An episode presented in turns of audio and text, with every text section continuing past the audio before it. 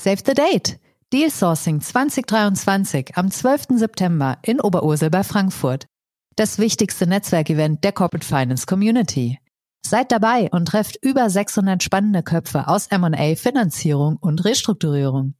Mehr Infos und Anmeldung unter www.dealsourcing.de.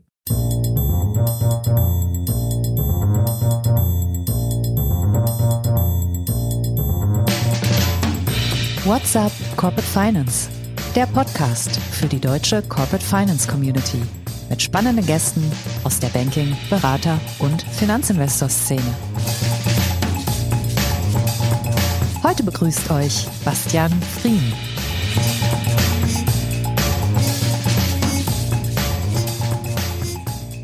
Herzlich willkommen, liebe Podcast-Freunde bei What's Up Corporate Finance. Ich bin Bastian Frien und ich bin heute euer Gastgeber. Wir haben heute ein schönes Finanzierungsthema für euch. Der Dinosaurier im Forderungsverkauf. Warum ist klassisches Factoring immer noch ein Wachstumsmarkt? Ja, das ist, finde ich, eine berechtigte Frage, denn es gibt ja immer mehr Wettbewerb und trotzdem wächst und wächst der Factoring-Markt und ist auch deutlich größer als die Wettbewerber. Wir wollen uns heute mal anschauen, ob die anderen Finanzierungsinstrumente wirklich Wettbewerb sind oder ob sie nicht eher Ergänzungen oder vielleicht sogar eine Spielwiese für die Factoring-Gesellschaften sind. Darüber und über den Markt ganz allgemein spreche ich sehr gern mit meinem Co-Gastgeber Bernd Renz. Herzlich willkommen, Bernd. Hallo Bastian, herzlichen Dank für die Einladung. Sehr gerne. Bernd ist Commercial Director Factoring bei der Targo Bank. Das klingt, ehrlich gesagt, Bernd, etwas besser als Leiter Vertrieb, wie dein Titel bis Ende 2022 lautete. Aber im Kern ist das dieselbe Aufgabe, oder? Äh, Im Kern ja. Ich bin weiterhin für den Vertrieb verantwortlich, für das Neugeschäft hier in, in Deutschland, in der Dachregion. Wir haben jetzt einen neuen Vertriebsleiter, der an mich reportet. Unser oder mein damaliger Stellvertreter, der Christopher Zanke, ist eins sozusagen nach oben gerutscht und vertritt den Vertrieb direkt. Äh, er reportet an mich und ich versuche dann mit der gewonnenen Zeit das Thema, naja, strategische Ausrichtung der Targo Bank, Verknüpfung in den Credit Mutuel Konzert, zu dem wir ja zum Ende gehören, Produktinnovationen, neue Ideen äh, voranzutreiben, so Innovationen zu starten und ja letztlich auch ab und zu ähm, Podcasts mit dir zu machen. Von dem her hat sich mein Aufgabengebiet so ein bisschen erweitert. Das ist äh, vermutlich die vergnüglichste Erweiterung, die du haben kannst. Äh, sprechen wir doch gleich mal ein bisschen über dich. Du warst äh, sieben Jahre bei einem Kreditversicherer, bis du dann kurz vor Ausbruch der Finanzkrise ins äh, Factoring gewechselt bist. Machst also seit über 15 Jahren Factoring. Das ist vermutlich nicht dein Kindheitstraum gewesen. Was hat dich trotzdem so lange da gehalten? Doch, ich habe schon im Kindergarten erzählt meinen Mitschülern äh, und Schülerinnen, dass ich mal ins Factoring möchte. Nein, Spaß, Spaß, Spaß beiseite. Ich hatte irgendwann den Fehler gemacht, Wirtschaftsrecht studieren. Spannender Studiengang. Wenn man aber eher vertriebsaffin ist und dann so nach dem Vordiplom feststellt, dass man wieder in Vertrieb zurück möchte und Wirtschaftsrecht studiert und das Studium eigentlich auch beenden möchte, dann ist die Frage, was kann man dann, wie kann man das kombinieren? Und dann kam ich irgendwie per Zufall auf das Thema Kreditversicherungen, dass es eben Firmen gibt, die die Insolvenz, den Forderungsausfall versichern. So bin ich sag mal, in, in den Bereich Forderungen gekommen. Und dann, wie du sagtest, nach ein paar Jahren Kreditversicherung war irgendwann mal die Idee, man könnte Forderungen ja nicht nur versichern, sondern auch ähm, finanzieren, eben Factoring. Und so bin ich dann zum damaligen Marktführer, ähm, das älteste deutsche Institut zur Heller Bank gewechselt. Heller Bank wurde dann irgendwann an, an GE Capital verkauft. sind wir zehn Jahre mit GE gewachsen und jetzt sind wir eben an die Credit Mutuelle Gruppe verkauft worden vor ein paar Jahren und wachsen eben jetzt unter dem Namen Targo weiter. So kam ich zu der Branche, so kam ich in die Branche und naja, nach 15 Jahren, ich muss sagen, es macht mir weiterhin wahnsinnig Spaß, mich in der Branche zu tümmeln. Klar, zwischenzeitlich kennt man auch ein paar Leute, man hat ein gutes Netzwerk, aber das Spannende finde ich, wir sprechen mit Firmen, also wir jetzt als Targo Bank, mit Firmen von, ich sag mal so, fünf Millionen Jahresumsatz beginnen bis zu mehreren Milliarden. Und was die Firmen tun, ist auch sehr unterschiedlich. Es sind fast alle Branchen vertreten, alle Branchen, die zum Schluss Forderungen haben.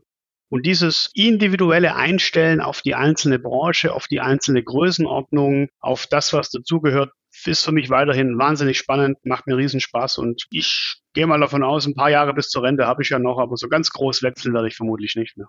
Also ich beobachte dich ja jetzt schon seit ein paar Jahren und ich glaube, den Teil Freude, den kann ich bestätigen. Lass uns mal ein bisschen über den Markt sprechen. Ich hatte eingangs gesagt, das ist ein Wachstumsmarkt. Das geht jetzt nicht immer durch die Decke und auch nicht in gleichmäßigen Schritten, sondern äh, atmet schon auch mit Zyklen. Aber im Prinzip geht's nach oben. Wie ist denn die aktuelle Marktverfassung? Es geht weiterhin nach oben. Also wir werden 2022, ich kenne die Zahlen der Targobank, die sind noch nicht veröffentlicht, deswegen kann ich sie noch nicht komplett sagen, aber ich kann bestätigen, also wir werden ein zweistelliges Wachstum haben. Das steht schon fest. Ich glaube, der Gesamtmarkt wird ähnlich wachsen. Natürlich ist in 2022 uns zugute gekommen, also uns den Factoring-Markt zugute gekommen, dass durch die, durch die Preissteigerungen, durch die Inflation natürlich unsere Kunden automatisch mehr Umsatz machen, dadurch mehr Forderungen generieren und wir eben mehr kaufen können. Diese atmende Finanzierungsform Factoring hilft den Unternehmen, hilft aber auch uns dann in solchen Situationen einfach zu wachsen. Das glaube ich aus dem Bestand heraus. Wir haben ein sehr, sehr gutes Neugeschäft gemacht in 22 und auch jetzt im, im ersten Monaten äh, 23 ist die Nachfrage sehr hoch, weil man eben schon merkt, das Thema Refinanzierung für Unternehmen wird komplexer als vielleicht in der Vergangenheit. Geld ist wieder was wert. Wir reden nicht mehr über Negativzinsen, sondern wir reden eigentlich deutlich über eine Zinssteigerung rein von den, von den Refinanzierungssätzen, von, der, von den EZB-Vorgaben. Wir merken aber auch, dass die, die Unsicherheit, was die Entwicklung, was die Inflationsrate, was den Krieg angeht in der Ukraine, was die Energiekosten angeht, immer noch eben da ist. Und, und unsichere Zeiten, äh, Planungsschwierigkeiten ähm, ist sicherlich immer Zeit. Ähm, wir haben vor ein paar Jahren mal einen Artikel geschrieben, Cash, Cash is King. Cash is King gilt weiterhin. Ich denke, die Firmen, die, die liquiditätsseitig gut aufgestellt sind, haben eine Menge Chancen in dieser volatilen Zeit zu gewinnen. Und die Firmen, die eben jetzt schon in, in Liquiditätsschwierigkeiten sind, müssen sich überlegen, wie sie da rauskommen. Also Unsicherheit hilft euch, aber Unsicherheit hat ja immer auch eine Downside. Die meisten Factoring-Gesellschaften sind nicht wirklich handlungsfähig ohne Kreditversicherung, weil die meisten sich ja in ihren Forderungen wiederum auch absichern. Du hast lange genug da gearbeitet, um zu verstehen, wie die ticken. Äh, gib uns da mal einen Blick, äh, wie schauen die Kreditversicherer im Moment auf den Markt und sichern die tatsächlich alle die Risiken ab, die ihr gerne an sie abtreten wollt? Noch ja, ich sag noch, ich glaube schon an die Kreditversicherer und das ist immer unser, unsere, unser Credo und auch in den Gesprächen, die wir mit den Kreditversicherern haben, immer unsere Wunsch und unsere Forderung, bitte nicht pauschale Branchen- oder Länder-Downgrades durchzuführen, sondern sich eben wirklich auf die Entwicklung des einzelnen Unternehmens einzulassen. Ja, jetzt haben wir Peak und Globbenburg gesehen, eine, eine große Insolvenz in Deutschland. Man sollte nicht den Fehler machen und jetzt die gesamte Textilwirtschaft downsizen, downgraden und eben da alle Limite aufheben, sondern man muss wirklich im Einzelfall schauen, was ist der Grund der Insolvenz, was hat das Unternehmen in die jetzige Situation gebracht, welche Fehler wurden vielleicht in der Vergangenheit gemacht, aber das muss nicht für die ganze Branche äh, gelten.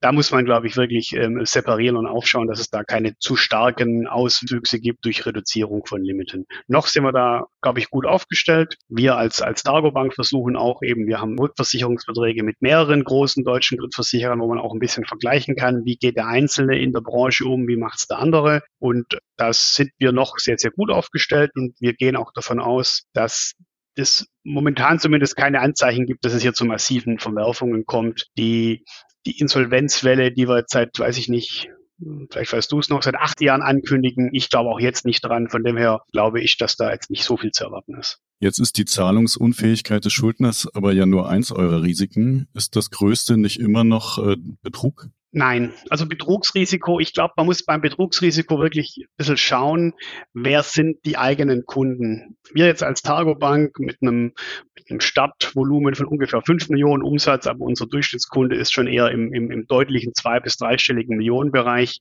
Da reden wir normalerweise über Strukturen von Angestellten, Geschäftsführern, von Angestellten, kaufmännischen Leitern.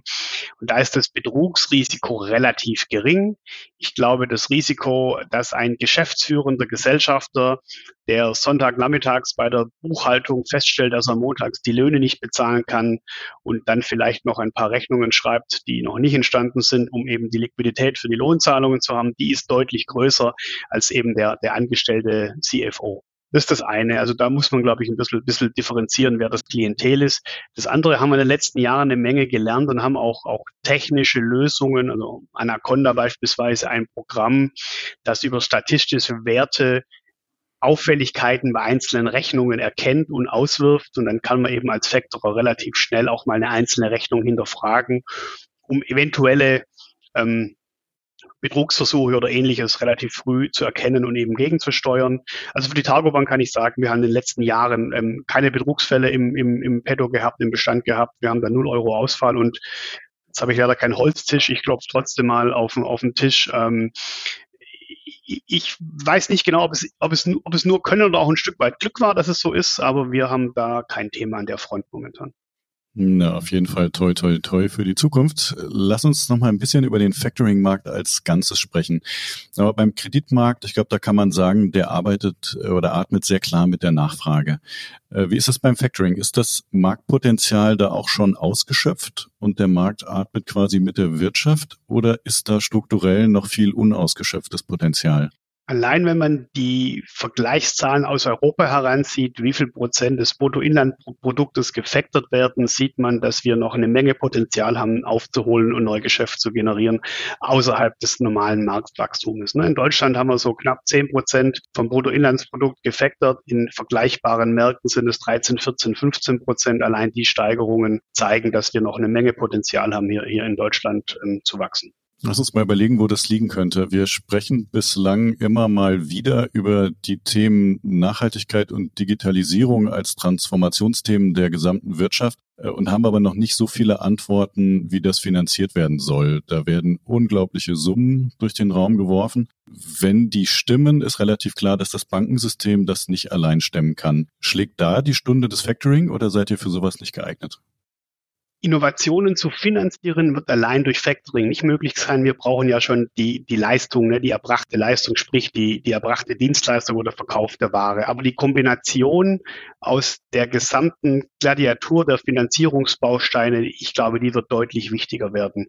Und wenn ich eben sage, das eine Thema klassische Bankfinanzierung, das andere ist Asset-basierte Finanzierungs, die Asset-basierten Finanzierungsbausteine, ob das Leasing ist, ob das Factoring ist, ob das eben auch Finanzierungsbausteine auf der, auf der Lieferantenseite sind.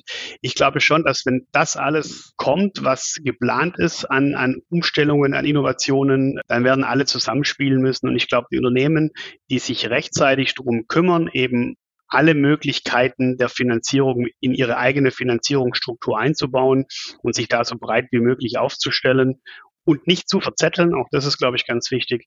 Die werden da vorne dran sein. Nur die Hausbank wird es nicht mehr richten, nur der Factor wird es auch nicht mehr richten. Aber eine Kombination aus, aus Asset-Based Finanzierung, auf bonitätsgetriebenen Finanzierung, ich glaube, das ist die Zukunft. Der Factoring-Markt ist ja immer noch ganz schön zersplittert. Warum gibt es da noch so viele kleine Anbieter? Ist der Markt kostenseitig noch so ineffizient, dass er für so viele kleine Platz bietet? Das ist eine gute Frage. Ähm, ich meine, wenn man den, den deutschen Factoring-Markt anschaut, den deutschen Factoring-Verband anschaut, die großen, ich würde mal sagen, fünf, sechs Player werden sicherlich 80, 90 Prozent des Marktvolumens ausmachen. Also die, die, die Masse ist schon relativ überschaubar an, an Wettbewerbern. Dann gibt es noch ein paar hundert kleinere Institute, die die ich nicht alle kenne, logischerweise, aber da gibt's viele äh, Kleinstanbieter, die sag mal, sich auf eine gewisse Nische spezialisiert haben, wie beispielsweise VOB Factoring, also Forderungsverkauf von VOB-Rechnungen, das die großen Anbieter alle, glaube ich, zumindest ausschließen. Da gibt's individuelle Lösungen für Umsätze im, im unter einer Million Euro wo dann das Thema Dienstleistung ein größeres wird, ne, wo man auch über eine ganz andere Kostensätze spricht. Also ich glaube schon, dass da eine Daseinsberechtigung ist für die, für die große Masse oder für die, für die hohe Anzahl an kleineren Anbietern. Vom Gesamtvolumen allerdings spielen sie jetzt keine ganz große Rolle. Wie sieht's denn mit dem Bankenmarkt aus? Mögen die euch äh, oder mögen sie euch nicht? Oder mal ganz konkret, der Firmenkundenbetreuer, der entweder euch oder vielleicht auch die bankeigene Factoring-Gesellschaft ins Spiel bringen muss. Wie schaut der auf das Thema? Ist das ein wertvoller Ergänzungsbaustein oder nimmt es ihm nicht am, am Ende seinen äh, vermutlich sehr viel besser äh, in, über seinen Bonus bedeutenden äh, Kredit? Ich glaube, da gibt's auch alles. Ähm, ich glaube, in Phasen des Sonnenscheins, wo der Unternehmer mit sehr guten Zahlen, sehr gute Ratings erlangt und vielleicht ähm, sich alternativ, frühzeitig alternativer finanzieren möchte und nach Alternativen zur normalen Bankfinanzierung sucht, sind wir harte Wettbewerber und ungern gesehen. Ich glaube, in Situationen, wo es ein wenig enger wird, wo eben die Liquidität vielleicht nicht mehr so ausreichend ist und die Bank an die, an die Grenzen der Krediterhöhung kommt, sind wir sehr gern gesehene Gäste, um gemeinsam eben eine Lösung herbeizuerarbeiten. Ich glaube, es ist tatsächlich eine, eine, eine, kommt ein bisschen drauf an. Aber grundsätzlich ist es schon auch, glaube ich, für den Firmenkundenberater ähm, wichtig, zumindest für die Guten, da gibt's doch auch eine Menge, die sagen, naja, ich, ich suche mal von meinen Kunden das Beste. Und, und das, wie eingangs gesagt, wenn ich sehe, was an Finanzierungsaufwand, an Innovationen, die vorangetrieben werden sollen, rein im Energiesektor, was auf die Unternehmer zukommt, wird eine breitere Streuung vonnöten sein. Das wird die Hausbank alleine nicht immer schaffen. Und dann bin ich auch ein großer Freund zu sagen, dann lass uns rechtzeitig mit der Bank gemeinsam eine Lösung zu suchen, dass eben die Bausteine ineinander greifen, die Hausbank, der Asset-Based Lender, eben der Factorer, der Leasing frühzeitig mit einsteigt und man sich gegenseitig unterstützt und einmal für den Kunden das Besten herauskriegt. Für mich ist immer, wenn ich mit einem Firmenkundenberater spreche, sage ich, suchst dir doch aus, möchtest du mich als Factorer mit am Boot haben oder lieber eine andere Bank, die alles kann? Ich kann nur Factoring, ne? ich biete nur Factoring, ich möchte nur die Forderung kaufen und die bestmöglich finanzieren. Wir sind komplett spezialisiert als, als Monoliner auf ein einziges Produkt. Das können wir richtig gut, aber ich kann auch sonst nichts. Und da, glaube ich, ist, ist schon auch das Verständnis des Unternehmenkundens, des Firmenkundenberaters. Da nehme ich lieber Factoring mit der Targo Bank als vielleicht eine neue KK-Linie eines Wettbewerbers, der logischerweise dann auch im Cross-Selling versucht, weitere Produkte anzubieten und mir eben mehr vom Kuchen wegzunehmen. Also ich glaube, im Normalfall ergänzen wir uns äh, mit den Firmenkundenberater sehr gut und finden in fast allen Fällen auch gemeinschaftlich eine recht gute Lösung für den Kunden. Du hattest das Stichwort rechtzeitig genannt. Das greife ich gerne auf, äh, insbesondere in Restrukturierungen. Werdet ihr da rechtzeitig an Bord geholt äh, oder zu spät und sitzt dann eher am Katzentisch? Meistens ist natürlich die Krisenphase Liquiditätsengpass erreicht, wenn man feststellt, boah, naja, ich brauche einen Faktor. Also bei den Strategiekrisen und bei den Umsatzkrisen sind wir nicht so oft dabei. Meistens kommen wir tatsächlich ins Spiel, wenn die Liquiditätskrise sichtbar ist und dann ist es relativ spät. Das stimmt definitiv. Sitzen wir an einem Katzentisch? Naja, wir haben, wir haben relativ klare Spielregeln, wie wir Factoring auch in so einer Liquiditätskrise starten können. Wir müssen eben die Forderungen kaufen können und die Forderungen müssen frei von Rechten Dritter sein. Sprich, dann beginnt die Diskussion mit den Hausbanken. Gebt ihr die Forderungen frei, vorausgesetzt, sie sind vorher im Rahmen einer Globalsession abgetreten, was in den meisten Fällen passiert ist. Denn so eine Krise ist ja für die Bank auch nicht von heute auf morgen eingetreten und man hat sich davor die Sicherheiten gesichert. Und dann ist eben die spannende Frage, findet man dann in der, in der Zeitnot und dem Zeitdruck einen Kontext mit einen Konsens mit den, mit den Banken, mit den Finanzierern, idealerweise auch mit dem Restrukturierungsberater, dass man eben, dass die Banken eben die Forderungen freigeben und wir mit einsteigen können. Und für uns ist die spannende Frage, wie viel ähm, Liquidität aus Factoring möchte denn die Bank für die Freigabe der Forderungen? Und da haben wir relativ klare Spielregeln. Dem Unternehmer muss es danach deutlich besser gehen. Wir werden nicht einsteigen, um eine Bank abzulösen, weil das ist A, dann fraglich, ob es überhaupt ein echter True Sale ist, aber vor allem auch rein, rein wirtschaftlich gesehen macht es für einen Unternehmer ja keinen Sinn, dann äh, ein Factoring gegen einen Bankkredit auszutauschen. Also wenn die Banken bereit sind, für einen Teil vielleicht die Forderung komplett freizugeben und nur einen geringen Teil der Linien zu reduzieren und dadurch eben durch Factoring mehr Liquidität generiert werden kann und dadurch eben der Unternehmer gerettet wird oder zumindest die, die Restrukturierung vorangeht und die, die Liquiditätsforecasts aufgehen, dann kann das noch reichen, aber es wird eben, umso später man dran ist, umso enger und die Zeitnot nimmt zu. Wir plädieren immer, man sollte sich rechtzeitig um, eine, um einen breiten Finanzierungsmix kümmern, und eigentlich aus Unternehmersicht, die Verhandlungsbasis ist natürlich eine andere, wenn ich noch fünf Alternativen habe, als wenn der, wenn das IDW 6 Gutachten noch in zehn Wochen noch zwei Millionen Liquidität sehen muss, um es aufgehen zu lassen. Ne? Dann ist eben Zeitdruck vorne und dann ist, sind die Verhandlungsspielräume logischerweise geringer. Jetzt wissen wir ja alle, dass die wirklich gefährliche Phase für Unternehmen äh, oft das starke Wachstum ist. Da erwischt es ziemlich viele. Ja. Trotzdem, ähm, vielleicht täuscht mich da die Wahrnehmung, aber sehe ich Factoring-Geschichten sehr selten mit diesen Wachstumsgeschichten verbunden, mit diesen positiv besetzten Themen. Warum ist das so?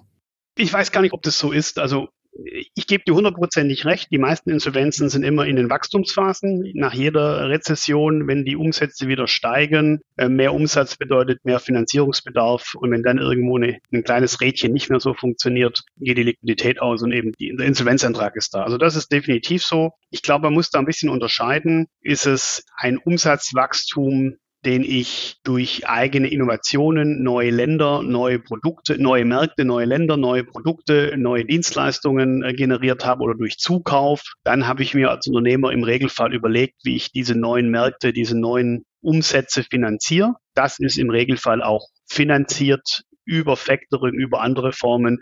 Und auch dadurch, wie das vorher gesagte, die Mischung macht's. Wir können nicht die, oder über Factoring die neue Maschine zu finanzieren, ist schwierig. Über die Bank die Maschine zu finanzieren oder über Leasing die Finanzierung, Maschine zu finanzieren und dann die neuen Umsätze und die dann dementsprechend neu entstehenden Forderungen über Factoring zu, zu finanzieren, macht Sinn das funktioniert. Und, und das ist meistens auch so halbwegs durchgedacht. Schwierig ist es eben, wenn ich jetzt in der Branche bin, ich habe vielleicht jetzt auch Corona-bedingt zwei, drei Jahre Riesenumsatzrückgänge gehabt, verschuldet, unverschuldet spielt mal keine Rolle. Ich habe dementsprechend vielleicht auch Verluste generiert, die Verluste haben Geld gekostet. Und jetzt steigt vielleicht nicht mal unbedingt von mir als Unternehmer ver verursacht, sondern allgemein durch die Branche steigen die Umsätze wieder.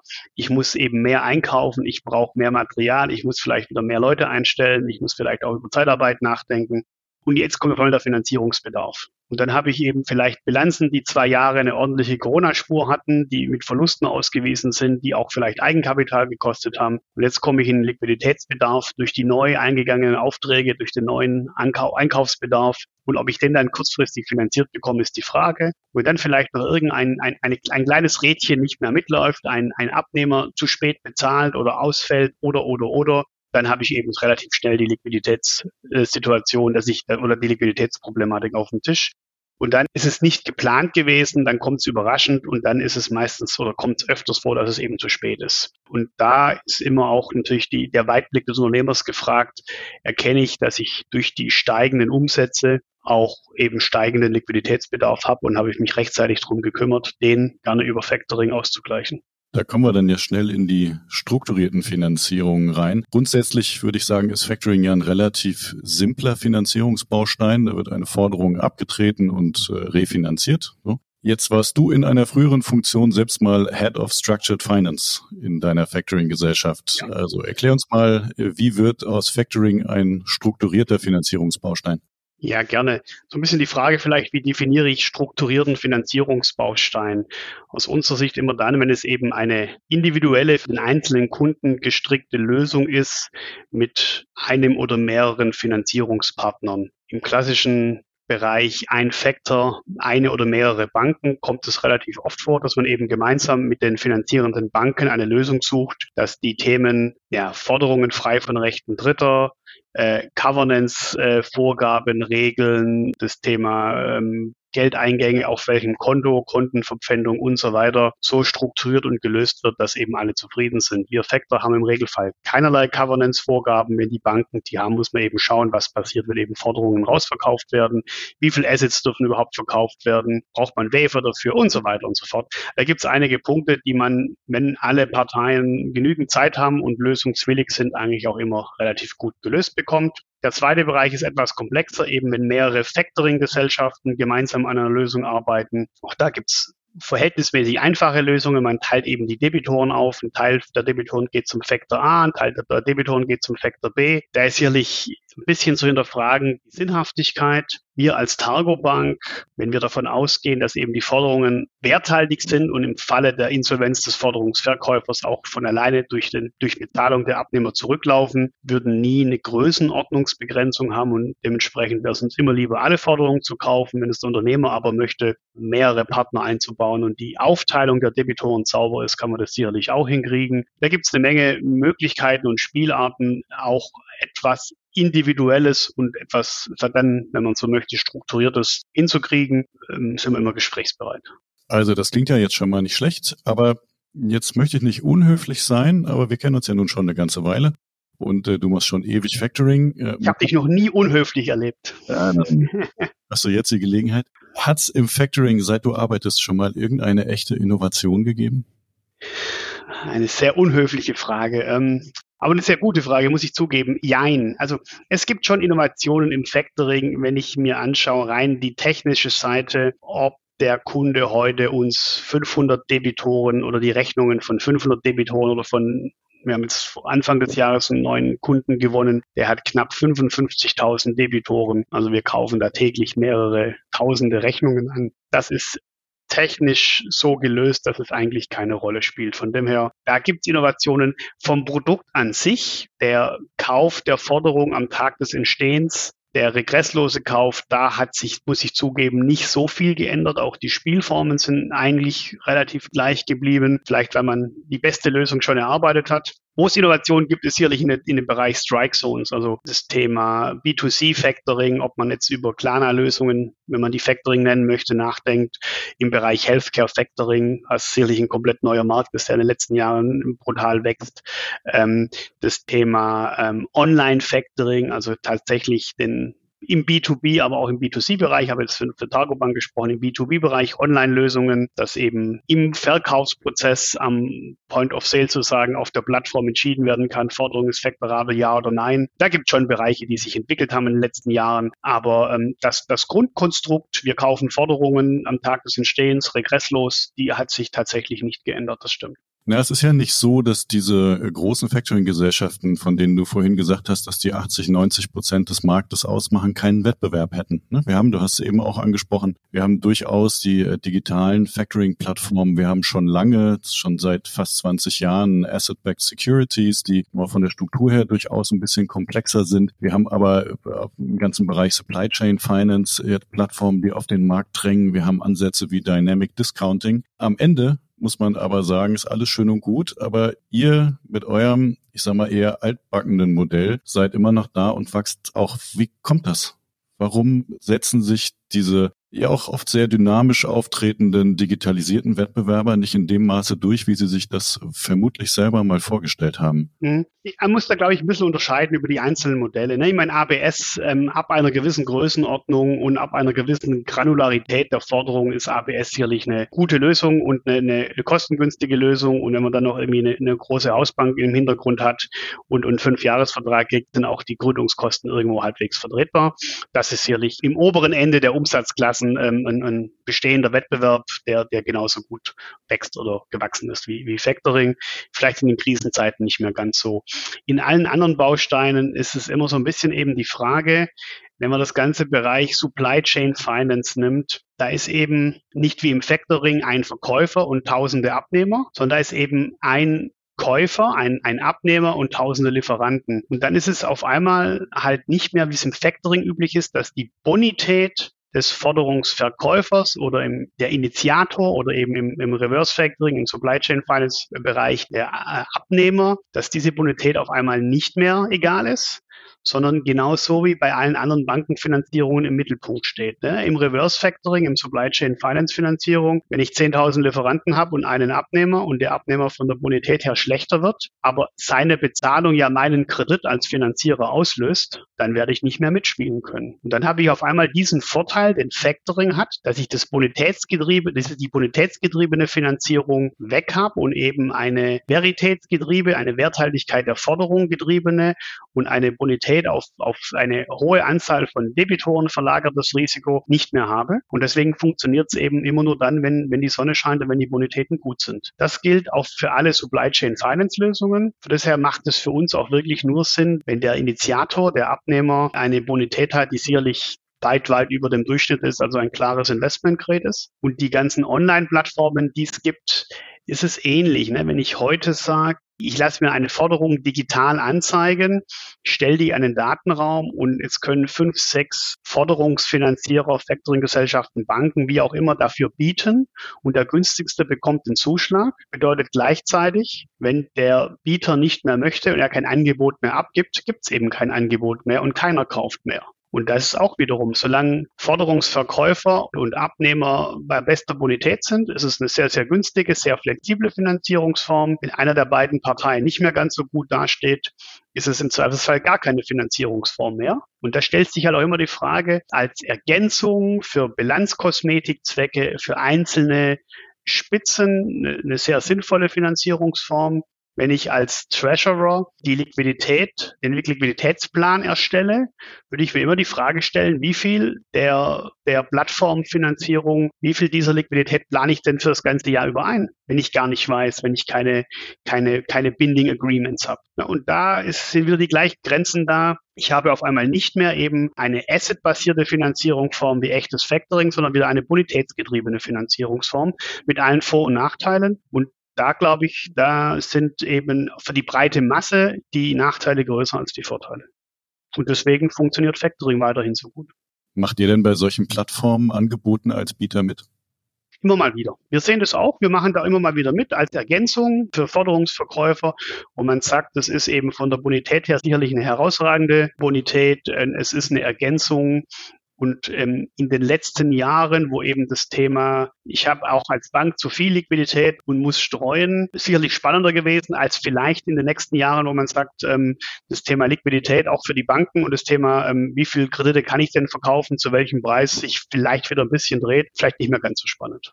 Ich hatte vor einigen Wochen ein Gespräch mit einem Fintech, das sehr an die Zukunft des digitalen Wechsels glaubt. Wäre das für euch ein Wettbewerb oder würdet ihr da im Zweifel als Käufer auftreten? Ich bin in dem Thema zu wenig drin, um da eine klare Aussage treffen zu können. Es gibt sicherlich Parallelen zum Factoring und da kann es sinnvoll, oder ist es sicherlich hier und da auch mal Wettbewerb. Ich glaube nicht in der großen Masse, weil dann eben, wenn ich jetzt 20.000 äh, Debitoren habe, werde ich es nicht über digitale, über digitale Wechsel gelöst bekommen. Für einzelne größere ist es sicherlich eine Geschichte, die Sinn macht. Da ist es sicherlich auch mal Wettbewerb. Ob wir uns vorstellen könnten, das Re zu finanzieren, habe ich mir noch keine Gedanken gemacht. Du machst das jetzt 15 Jahre. Ich weiß nicht, ob du es noch 15 Jahre machst. Deine persönliche Lebensplanung kenne ich da nicht. Es müsste gerade noch so hinkommen eigentlich. Ja, kommt noch hin, danke. Ja, dann noch so aussehen wie heute oder wird sich was Wesentliches verändert haben im Geschäft? Das ist eine ganz spannende Frage. Ein ehemaliger Vorstand eines vorherigen Arbeitgebers sagte mal, ähm, bis zu einer gewissen Größenordnung kann man Factoring machen, danach gibt es keinen Markt mehr. Da brauchen wir was Neues. Die Größenordnung haben wir vor drei Jahren überschritten und wir haben noch eine Menge Markt vor uns. Also ich glaube weiterhin fest an die assetbasierte Finanzierungsform, an die Sonderlösung, eben nicht Bonität, sondern eben werthaltigkeitsgetriebene Finanzierungsformen. Von dem her, ich glaube, am Grundgedanken wird sich auch in den nächsten 15 Jahren nicht so viel ändern und ähm, daher glaube ich, habe ich da noch einen Arbeitgeber, der Factoring anbietet und ich auch weiterhin Lust dafür hätte zu arbeiten. Auch das kann ich sagen. Ich glaube aber schon, das Thema Innovation, das Thema Digitalisierung, das Thema Schnelligkeit, da müssen auch wir Factoring-Gesellschaften an uns arbeiten. Ich glaube, es geht nicht darum, den Anbindungsprozess, den Start deutlich schneller zu machen. Ich glaube, da macht es weiterhin Sinn, eine ordentliche Prüfung, dass sich alle Parteien in die Augen schauen und eine Lösung finden, die auch die Sondersituationen abdeckt. Aber eben im Tagesgeschäft danach, ich glaube, da gibt es schon digitalere Lösungen und Ansätze, vielleicht noch früher in die Finanzierung eintreten zu können, noch mehr finanzieren zu können und das Ganze noch einfacher für den Tagesgeschäft Geschäft zu machen. Ich glaube, daran kann man arbeiten und da wird es sicherlich weiterhin Innovationen geben. Also das wollen wir uns gerne mal gemeinsam anschauen. Ich habe zwar selbst äh, definitiv vor, in 15 Jahren raus aus diesem Markt zu sein, aber wir brauchen ja nicht ganz so lange damit zu warten. Schauen wir uns in ein paar Jahren mal an, wo ihr tatsächlich steht. Äh, wir müssen leider zum Ende kommen. Ähm, ich sage dir erstmal ganz herzlichen Dank. Ich hoffe, es hat dir ebenso viel Spaß gemacht wie mir. Danke, Bastian. Ja, hat sehr viel Spaß gemacht. Ich würde mich sehr freuen, wenn wir uns in 2023, 2030, da arbeiten wir beide auf jeden Fall noch, nochmal zusammensetzen und schauen, wie denn der Factoring-Markt oder Forderungsfinanzierungsmarkt dann aussieht. Wir können ja, nachdem die Mikros aus sind, mal eine Wette abgeben, wie groß er dann ist. Ich hätte eine klare Idee. Das machen wir sehr gern, packen wir dann in die Show Notes, äh, wie unsere Wette aussieht. Ich sage dir jetzt erstmal vielen Dank für deine Einschätzung. Allen Hörern sage ich vielen Dank für euer Interesse. Wir hören uns bald wieder. Euer Bastian.